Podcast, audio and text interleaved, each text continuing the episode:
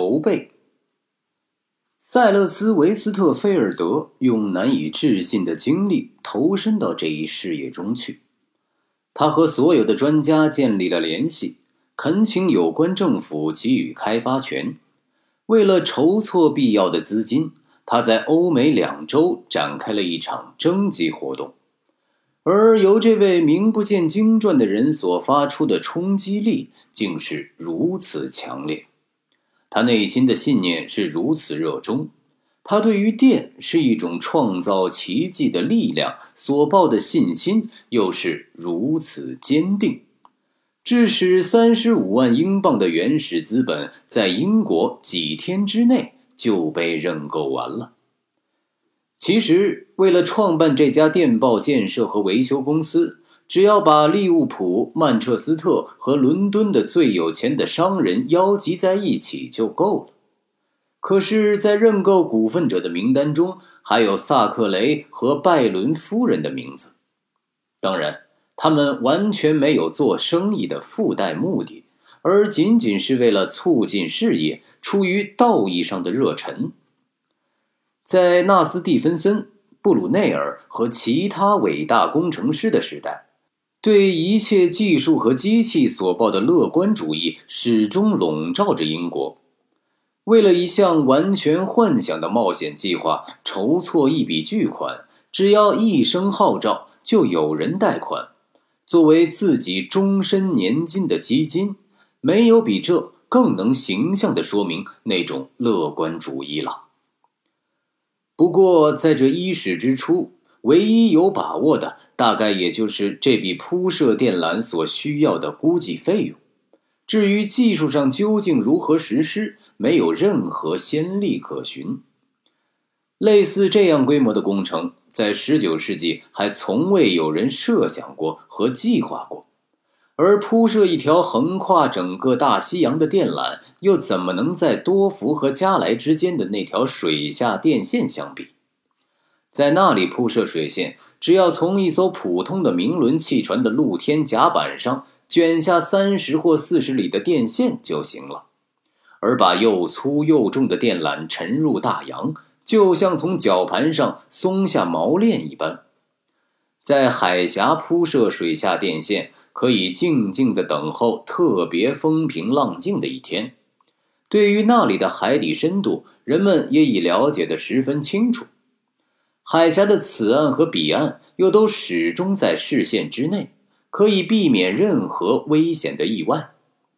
在那里铺设水线，只需一天的时间就能顺顺当当的完成；而铺设那根横越大西洋的电缆，至少得持续航行三个星期。在这期间，比海峡水线长一百倍和重一百倍的电缆的卷筒就不能一直放在露天的甲板上，还姑且不说各种不测风云的恶劣天气。此外，当时也没有这样一艘巨船能在货舱里容纳下这么多的由铁、铜、古塔胶制成的庞然电缆。由于当时没有一艘船能承载这样的重量。所以至少需要两艘船，而且这两艘主力船还必须由其他船只伴随，以便准确地保持在最短的航线之内，和遇到意外时能得到救援。虽然英国政府为此提供了他的最大的战舰之一，在塞瓦斯托波尔战役中曾做过旗舰的阿伽门农号。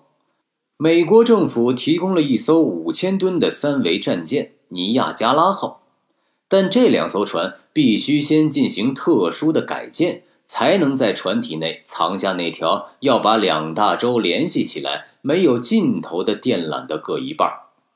毫无疑问，主要问题仍然在于电缆本身。要制成这样一条联系世界两大洲的巨大无比的脐带。技术上的要求简直不堪设想，因为这条电缆一方面必须像钢索一样坚实和不能断裂，同时又必须相当柔软，以便能轻易地进行铺设。它必须经受得起任何压力、任何重量，但卷起来又要像丝线一样光滑。它必须是实心的，但又不能塞得太满。它一方面必须坚固，另一方面又必须十分精密，以便能让最微弱的电流传送到两千海里以外。在这条巨大的电缆上，不管在什么地方，只要有一点点裂缝、一点点不平整，就会破坏在这十四天航程的线路上的传送工作。但是，仍然有人敢干。现在。几家工厂日日夜夜的在制造这种电缆，这一个人的精灵般的意志驱使着所有的轮子在向前转动。铁和铜的矿冶厂全都围着这一根电缆转。为了替如此之长的电缆制造古塔胶保护层，全部橡胶树林都必须流淌乳胶汁。